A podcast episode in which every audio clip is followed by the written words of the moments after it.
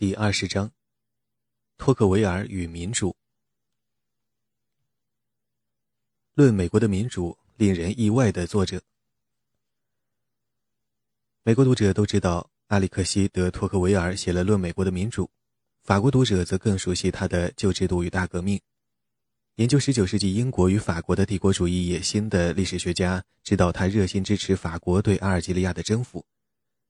他对法军对博波尔人犯下的残酷暴行视若无睹，这与他对受英裔美国人荼毒的美洲土著给予的深切同情形成惊人的对比。本章从托克维尔对美国民主成败的分析开始，接下去简短的讨论他为法国帝国主义的辩护，最后介绍他关于为何以及何时会发生革命，特别是法国大革命在法国产生的结果为何既是天翻地覆，又是几乎一切如故的论述。先来看作者对美国民主最重要的叙述，居然出自一位法国贵族之笔。特别是这位贵族开始他1831至1832年九个月的美国之游时，年仅25岁，三十岁就出版了《论美国的民主》的上卷。这一切实在令人意外。更令人意外的是，阿里克西·德·托克维尔的家庭强烈支持君主制。对复辟的波旁王朝的路易十八和查理十世忠心耿耿。托克维尔是因为波旁王朝在1830年7月的革命中垮台才出游美国的。被称为资产者君主的奥尔良公爵路易菲利普上台后，要求国家行政部门的工作人员必须宣誓效忠新政府，不然就得辞职。面对这个命令，在政府就职的托克维尔内心天人交战，痛苦煎熬。他和他的上司都觉得他暂时离开一段时间会好一些。结果情况并未好转。从美国回到法国不久，与他一起旅行的朋友古斯塔夫·德·波蒙特就被停职，于是他们两人一起挂冠求去。他们原来是凡尔赛地方的低级执法官员，访问美国是为了研究美国的刑法制度。他们回国一年后，写出了美国的监狱制度。在这两位作者脱离法律界很久以后。这篇报告仍然作为关于监狱改革的参考资料广为使用。这两位年轻人对他们履行的这个表面上的理由十分认真，接待他们的美国主人也同样认真。托克维尔抱怨说，他们不仅想让他参观美国的每一个监狱，而且还要让他去看每一个拘留所。托克维尔的家族古老而显赫，祖籍在诺曼底。法国大革命的恐怖统治时期，他的父母险些丧命。他一位祖父辈的长辈被处以绞刑，他的曾外祖父 M. 德马勒泽布在旧制度下曾任新闻审查官，但思想开明，他也被绞死了，因为他在对他的审判大会上为路易十六辩护。阿利克西是家里三个男孩中最小的一个，出生于1805年7月。在上述可怕的事件发生的十年之后，在托克维尔的大家族内。不同成员对大革命以及之后发生的事情所持的态度千差万别，从一个极端到另一个极端。有的远房亲戚是雅各宾派，其中一位甚至领养了被处死的格拉克斯·巴贝尔的孩子们；有的则效忠拿破仑以及后来的路易·菲利普和路易·波拿巴。托克维尔自己的父亲埃尔韦是他在旧制度与大革命中讨论过的赞成立宪的那一类贵族。课于形式，他转而支持君主制。忠心为路易十六的继承者服务，不愿意效忠任何其他人。他官运亨通，曾在好几个省做过省长，最后出任塞纳瓦兹省的省长，这是省长一级的最高点。省府设在凡尔赛，埃尔韦在那里尽享廷臣大员的特权。一八三零年的七月革命给他的公共生涯画上了句号。他退休赋闲，一直活到一八五六年八十四岁高龄时去世，仅比阿里克西早死三年。托克维尔是在虔诚保守的家庭氛围中长大的，家人把担任最高公职既视为责任，也视为权利。他从小被交给勒瑟尔神父教导，这位神父也曾做过托克维尔的父亲和两个哥哥，伊波利特和爱德华的家庭教师。勒瑟尔神父是宗教保守派，大力贬斥自由派和自由主义，但也是位和蔼耐心的导师，注重开发学生的心智。少年的托克维尔在美斯中学学业优异，毕业后去巴黎学习法律。1826年大学毕业，他的职业首选是从军，但因为健康不达标，只好退而求其次，进入政府的司法部门工作。他在著作中对美国人作为理性守法的公民所实现的平凡的日常安乐与富足褒奖有加，也对法国大军征服阿尔及利亚、建立帝国的显赫功绩赞不绝口。从中可见，他对自己错过的机会是多么扼腕叹息。一八二七年，托克维尔被任命为助理法官，他还没来得及对官僚生涯感到厌倦，一八三零年的革命就爆发了。革命推翻了波旁王朝，复制路易菲利普上台。托克维尔违心的宣誓效忠路易菲利普，结果得罪了家里最激烈拥护波旁王朝的那些亲戚。不久后，他和朋友兼同事古斯塔夫·德·波蒙特商量好一起出访美国，去考察那里的刑法及监狱制度。他们是自费旅行，所以上司没有理由不准他们请假，尽管整整拖了六个月才批准。一八三一年五月九日，他们到达了纽约。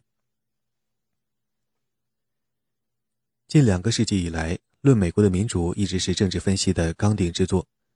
作者追求的目标不是在后世的政治学课程大纲中占一席之地，而是一举成就文明，并在法国政坛中平步青云。《论美国的民主》是为好读书、爱思考的受众而写的。托克维尔希望此书为他赢得的名声能使他在政治上有所收获。1835年，《论美国的民主》上卷出版，托克维尔因此名声大振。1840年下卷的出版使他一年后当选为法兰西学院院士。名声还使他在别的方面也得到了解放。他青年时期爱上的女人都被认为是不合适的，社会地位配不上他。到了三十岁，托克维尔在社会上有了地位，母亲也去世了，终于可以自己做主了。于是他娶了玛丽·莫特利。她是位极其普通的英国女子，出身中产阶级，确切年龄不详，但至少比托克维尔大六岁。他们的婚姻出人意料的成功，尽管充满了磕磕绊绊。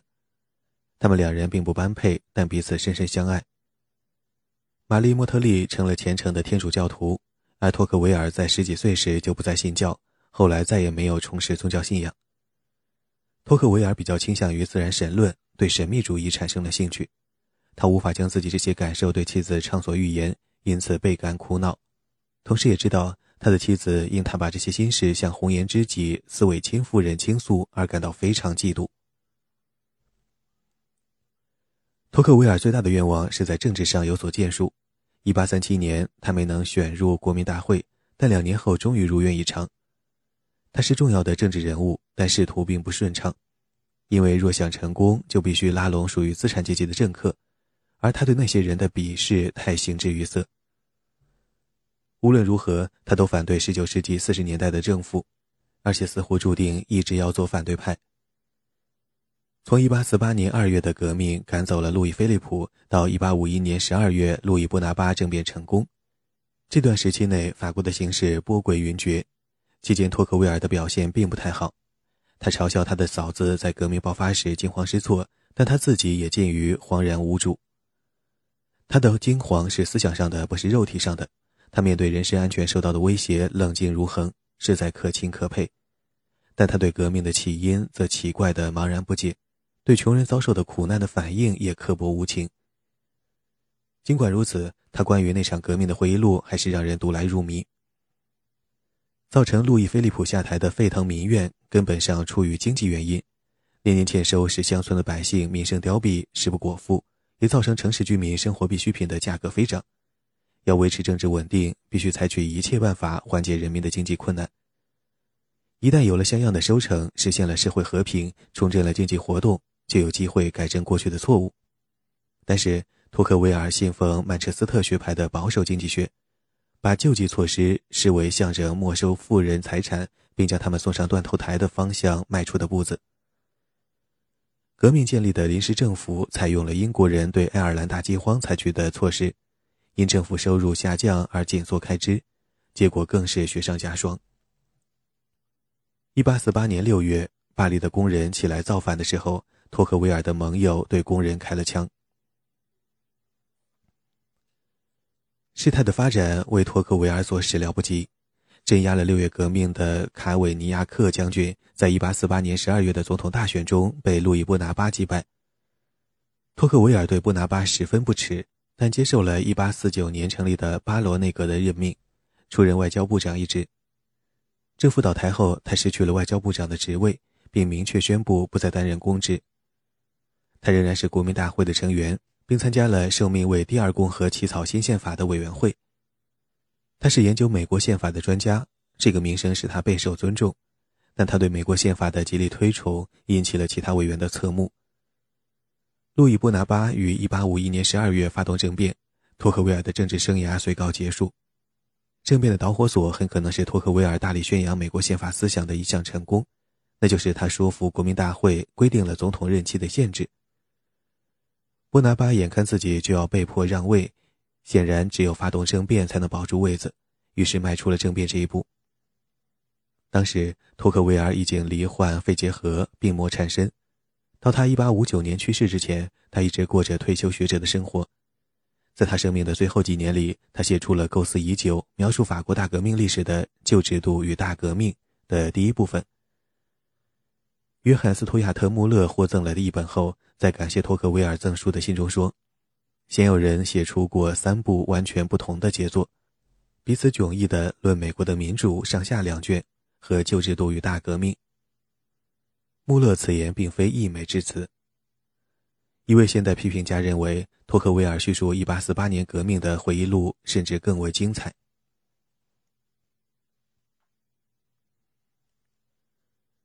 论美国的民主与美国的民主动机。左派和右派都把托克维尔的思想拿来为己所用。现代保守派称道他对大政府的言辞批评和对权力下放的热情拥护，许多美国自由派人士则赞扬他对团体与社区的关心，所有人都欣赏他对政治自由的坚定支持。美国的从政者因托克维尔对美国政治制度的称赞而洋洋得意，却忽略了他对众议院议员的粗俗外表的鄙薄。几乎没有读者注意到他热心赞许美国监狱内使用的残酷惩罚手段。也没有多少人注意到他对家庭生活的观点深具压迫性。难以确知托克维尔是左是右，但对他并非无法定位。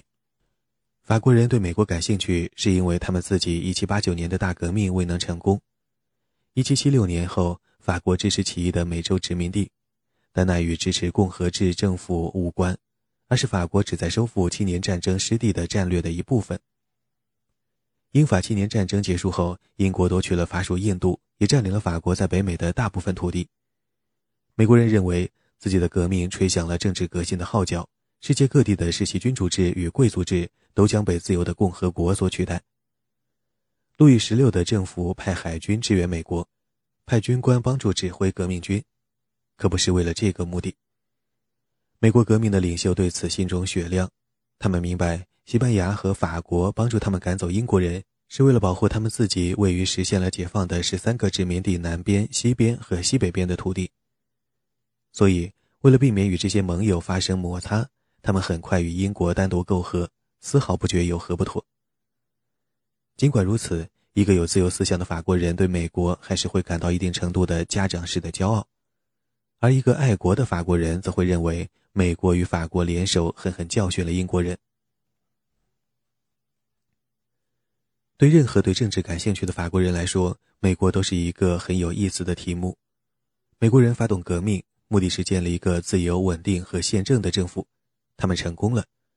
而法国人四十一年来历尽跌宕起伏，从绝对君主制到立宪君主制，再到宣布建立共和国，接着又陷入暴民统治，进入血流成河的恐怖时期，从此转为保守共和国，然后是拿破仑的专制，波旁王朝复辟，再次革命。最后才建立了奥尔良王朝的立宪君主制。美国人是怎么成功的？在一定范围内，回答很明显：美国人不太能令人信服的声称，他们发动革命是被逼无奈，他们原来享有的英国式自由遭到了乔治三世暴虐的议会和大臣的践踏，所以要把自由夺回来。美国殖民地的自治早已是不争的事实。英国统治崩溃后，没有出现无政府的混乱，公民一如既往继续自我治理。美国革命期间实行的制度民主化后来有一定的回收，但美国独立并非一下跌入未知的领域，它更像是退回到英国内战时期的情形。那时，克伦威尔的新模范军建立了对士兵负责的委员会，借以治理军队和国家。如果华盛顿是克伦威尔，美国革命也许会以军事独裁而告终；但如果华盛顿是克伦威尔，他就不会被推举为大陆军的总司令。这段历史提出了这样的问题：什么样的社会与政治态度决定了一个社会的人可以合作实现自治，而另一个社会的人却做不到？为什么一个国家的人民精力充沛、志向远大，能够追求得到正确理解的自我利益，而另一个国家的人民却不行？一个既民主又自由的稳定的政治秩序，需要独特的社会道德和经济上的忠诚，急需对他们进行分析。这些忠诚构成了后来的社会学家所谓的政治文化，也是孟德斯鸠研究的道德。他们是美国特殊的地理条件和长期殖民历史的产物。首批英国殖民者到达美洲后，几乎过了两个世纪，美国才成为独立的民族国家。开放的边疆、封建制度的缺乏、首批殖民者的宗教信仰等诸多因素，形成了美国人的态度，造就了他们的能力。使他们能够发动革命，却不致陷入无政府的混乱。新生的共和国加强了使它强大的文化，良性循环随之形成。政治制度得到公民的热诚拥护，公民的支持使政治制度得以有效运作，它的有效性又加强了公民对它的忠诚。间接的支持同样值得注意。这种间接支持使政治制度得以把人民的主权与个人自由结合在一起。托克维尔对美国妇女的作用印象尤其深刻。她们虽然做姑娘的时候几乎百无顾忌，但一旦结婚，就成了得体行为的拥护者。他们担负着美国这个粗糙的新生国家所急需的心理上和道德上的规范职能。美国妇女行使的这种良性的道德监管，确保了有足够的男性。具有充分的公益精神和遵纪守法的态度，能够自我治理而不会陷入无政府状态，并且在这个权力高度下放的国家中，保证各个社区能够有效维持自身的治安。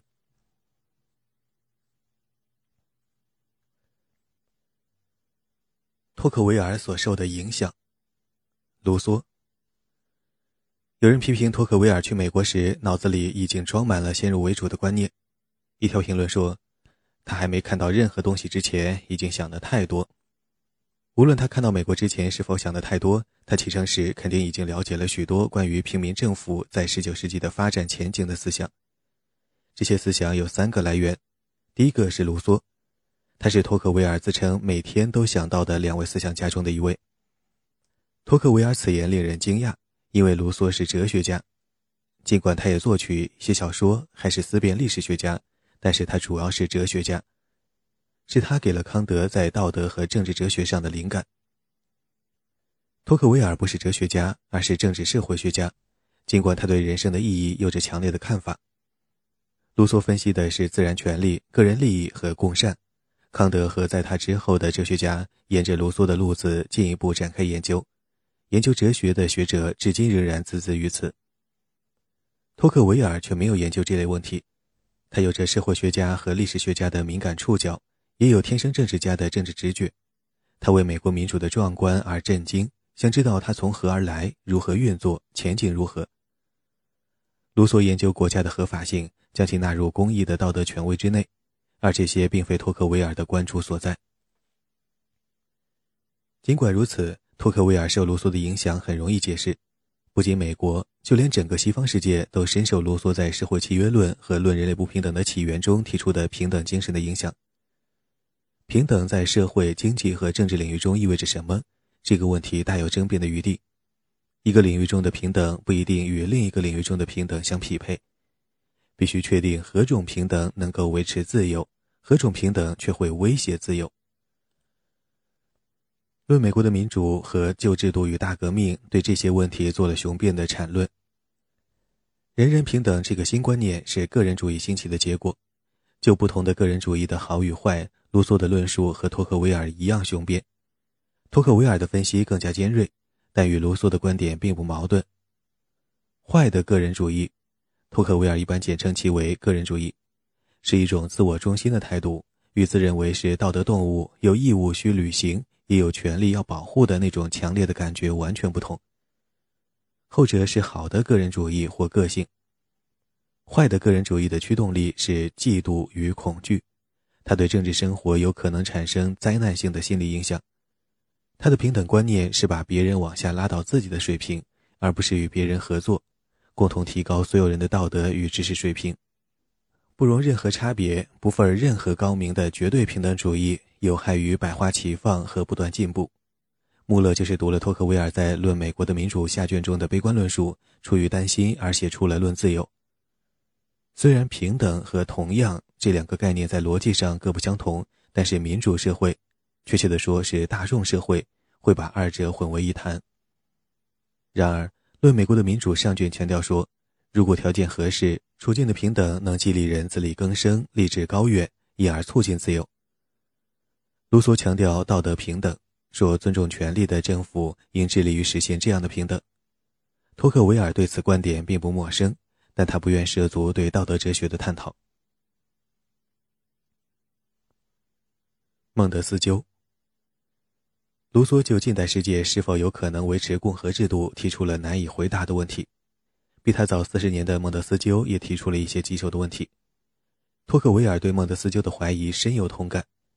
孟德斯鸠和卢梭都焦虑地注意到，古典的政治美德理想和为国家甘愿自我牺牲的古典标准与近代世界耽于舒适、商业化、注重自我利益的价值观格格不入。但孟德斯鸠的风格更接近托克维尔，他是注重社会问题的政治分析家，不像卢梭那样对所分析的世界百般批评。他研究的是气候、地理、家庭生活等因素对政治的影响，还有一个时期以来人们所谓的政治社会化，也就是在孩子成长期间教他们懂得所属社会的政治制度，并引导他们产生对那种制度的忠诚的过程。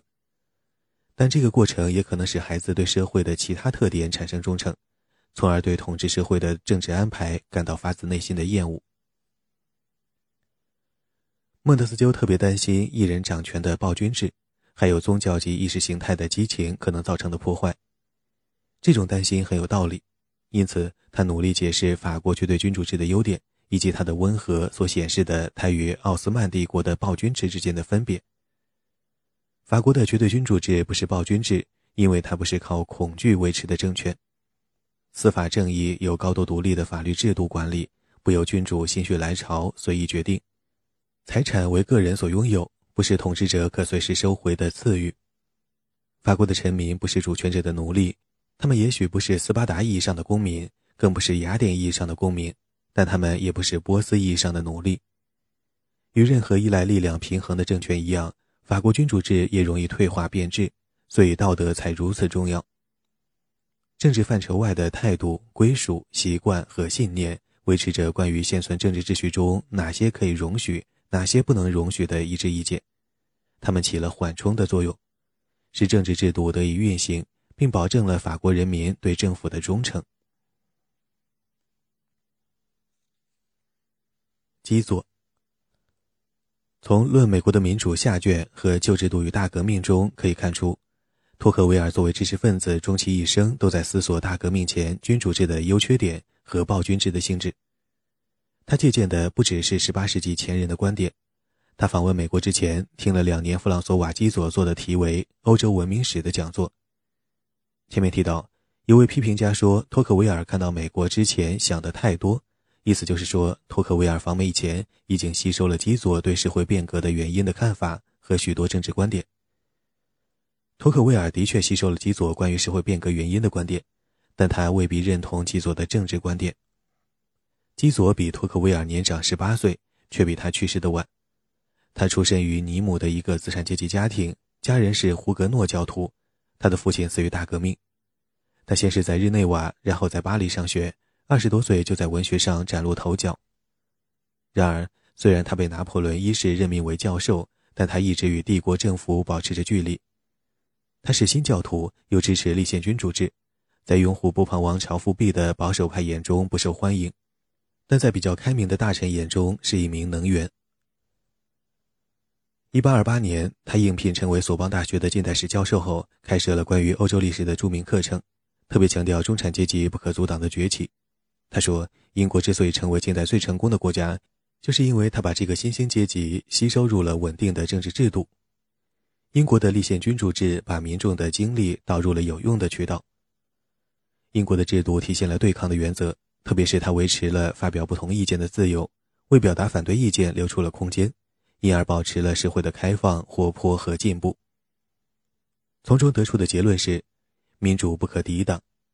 这个民主指的是宽泛的、无政治含义的民主，包括平等的社会氛围和个人有机会提高自身的社会与经济地位。但不包括普遍投票权和实施公益的制度。民主不可抵挡，但必须由明智的政治精英来指导。托克维尔在《论美国的民主》中说：“新世界需要新的政治学。”此言反映了基佐的观点。从狭义上看，托克维尔和基佐的政治观点并不相同。基佐自愿拥护奥尔良王朝，托克维尔却不是。基佐认为自己的政治作用是抵制左派，托克维尔在1848年之前却认为让左派在法国政治中发挥更大的作用，能保证国家的安全。基佐担任外交大臣和首相时推行的外交政策是与英国人和解，避免把法国的精力用于追求转瞬即逝的虚幻荣耀。托克维尔却支持更加咄咄逼人的帝国主义与殖民主义。基佐对托克维尔的影响在于分析手法。以及他启程前对美国形成的先入为主的观念。穆勒读过基佐和托克维尔两人的著作后说：“美国这个国家体现了实质上地方性的中产阶级的崛起。”